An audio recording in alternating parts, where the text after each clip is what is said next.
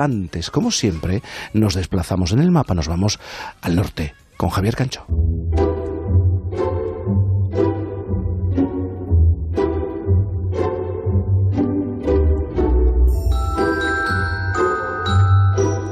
Alicia, tengo 13 años y desde que entré en el colegio he estudiado lengua española, lengua asturiana, inglés y desde que voy al instituto también he estudiado alemán. Ya solo me faltaba tener que estudiar latín. Me acabo de enterar de que antes se estudiaba latín. Madre mía. Con esa con esa agenda me ha entrado una angustia, pero sí, estudiábamos latín. Sí, en Onda Cero tenemos una estación de radio en un faro que asoma al Cantábrico. En Por fin no es lunes, Punta Norte.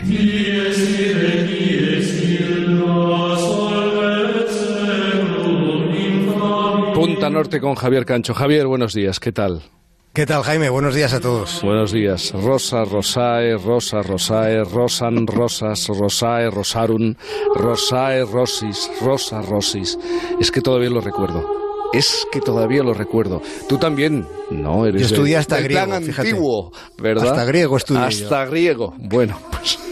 Es verdad que hubo un tiempo en el que el latín era la medida de todas las cosas, empezando por la preparación de una persona.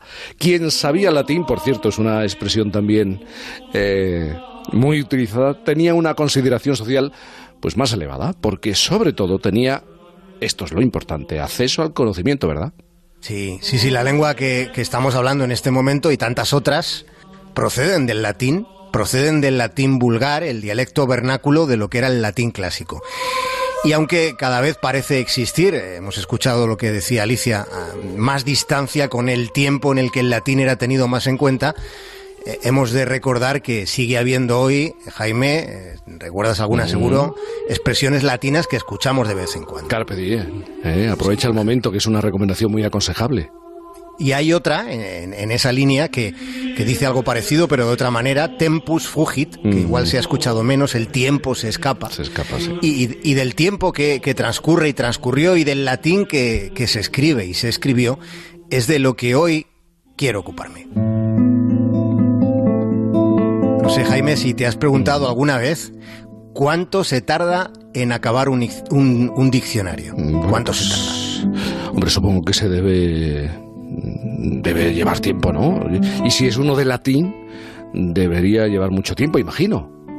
Verás, existe un diccionario que se llama el Thesaurus Linguae Latinae, que es un diccionario en el que empezó a trabajarse en la década de 1890, en el siglo XIX del anterior milenio. Y ahora es cuando me vas a decir que todavía no se ha terminado. No se ha terminado todavía, no, están en ello, están tratando de, ir acabando y calculan que, si todo va bien, si no tienen complicaciones, igual para el 2050 quizá podrían ir pensando en, en terminar. Pero vamos a ver, ¿por qué letra van ahora mismo? van por la R de, de ralentí, con, con rigor, con rectitud germánica, porque este eh, diccionario, el Thesaurus Linguae Latinae, Jaime, se está redactando en Alemania.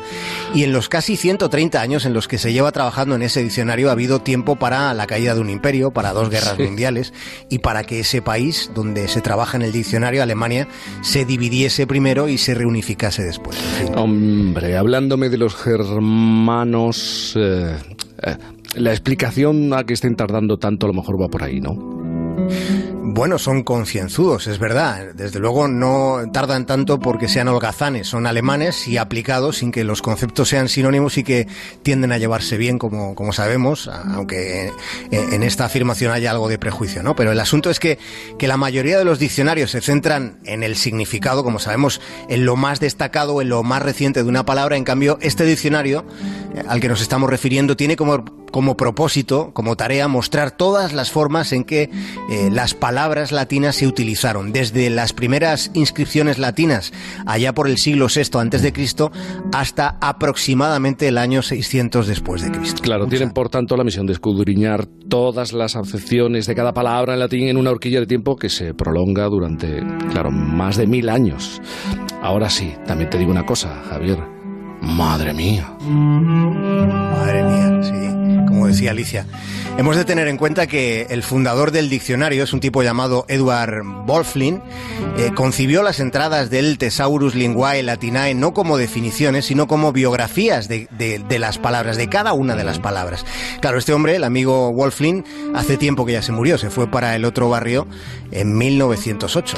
Y después, eh, sí, pero y después de casi 130 años haciendo biografías, por así decirlo, de cada una de las palabras, Claro, yo me pregunto, ¿cuántos volúmenes tiene el diccionario?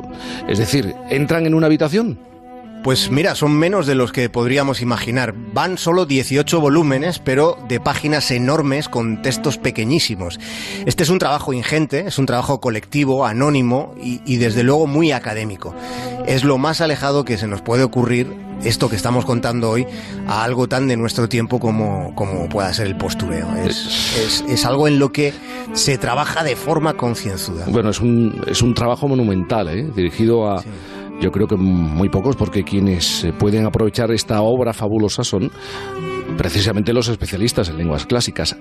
Aunque me pregunto, para 2050, que es cuando eh, tienen previsto terminar, ¿quedarán especialistas en lengua clásica?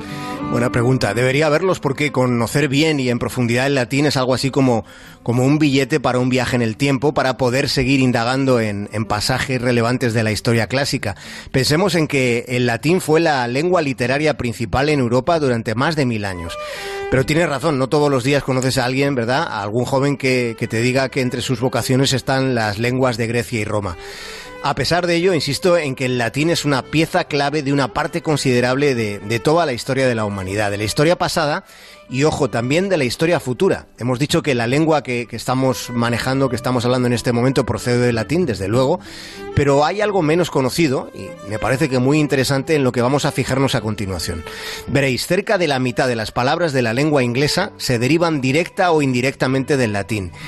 Y no se vayan todavía porque aún hay más. Pensemos en frases íntegras en latín como quid pro quo, que significa un favor por otro, que, es un asunto que ha aparecido muy recientemente, seguro que alguno de los oyentes ya está pensando en qué, en qué contexto, ha aparecido en las recientes audiencias relacionadas con el impeachment, con el juicio político a Donald Trump, al presidente de Estados Unidos. Recordemos que el impeachment comporta un proceso de destitución, Veremos hacia dónde termina o dónde termina ese proceso. Se investiga si Trump buscó la colaboración de otro país, de Ucrania, para desprestigiar, para difamar al que fuera vicepresidente Joe Biden. El favorito para la nominación presidencial demócrata de 2020 ha tratado de ser perjudicado o ha, o ha, sido perjudicado más bien por Donald Trump. Se investiga si Trump, como inquilino de la Casa Blanca, buscó un quid pro quo con Ucrania con propósitos perversos. Vamos a escuchar este pasaje de un informativo de la BBC. But the big question is, was there any quid pro quo? Was Donald Trump trying to get the Ukrainian president to investigate his political rival? Hemos escuchado el quid pro quo, les cuesta un poco a los angloparlantes decirlo, yo diría que nosotros lo pronunciamos con más soltura. Ahora estamos escuchando el Nini Dominus cum Dederit de Antonio Vivaldi. El latín, aunque no nos demos cuenta, aunque no reparemos en ello, sigue estando por todas partes. Me parece fascinante, por esa vigencia oculta, eh, silenciosa, pero también por el reto académico que nos estás contando, por esa búsqueda de cualquier palabra latina que haya superado, sobrevivido las vicisitudes de los últimos dos mil años. Fíjate hasta dónde llega el, el rastro de esa labor hercúlea que están haciendo que hasta se están investigando los grafitis que se hicieron en los muros de Pompeya antes de que esa ciudad fuera engullida por la ceniza volcánica tras la catastrófica erupción del Vesubio en el 79 después de Cristo. Aquella ciudad como consecuencia de la erupción volcánica quedó petrificada y antes de que sucediera ya había grafitis. En aquel tiempo ya se hacían grafitis en las paredes de las ciudades y esos grafitis quedaron petrificados y aquellos escritos estaban escritos en latín. Son muchas las razones para reconocer ese esfuerzo de erudición que se está haciendo en Alemania. Estamos hablando de un diccionario que puede considerarse esencial para la humanidad que ha sobrevivido al siglo XX, que fue un siglo caótico.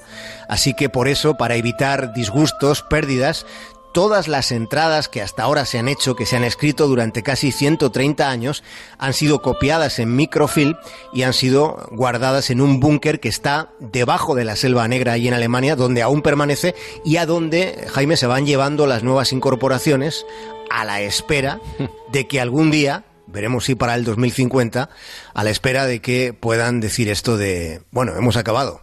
Aleluya.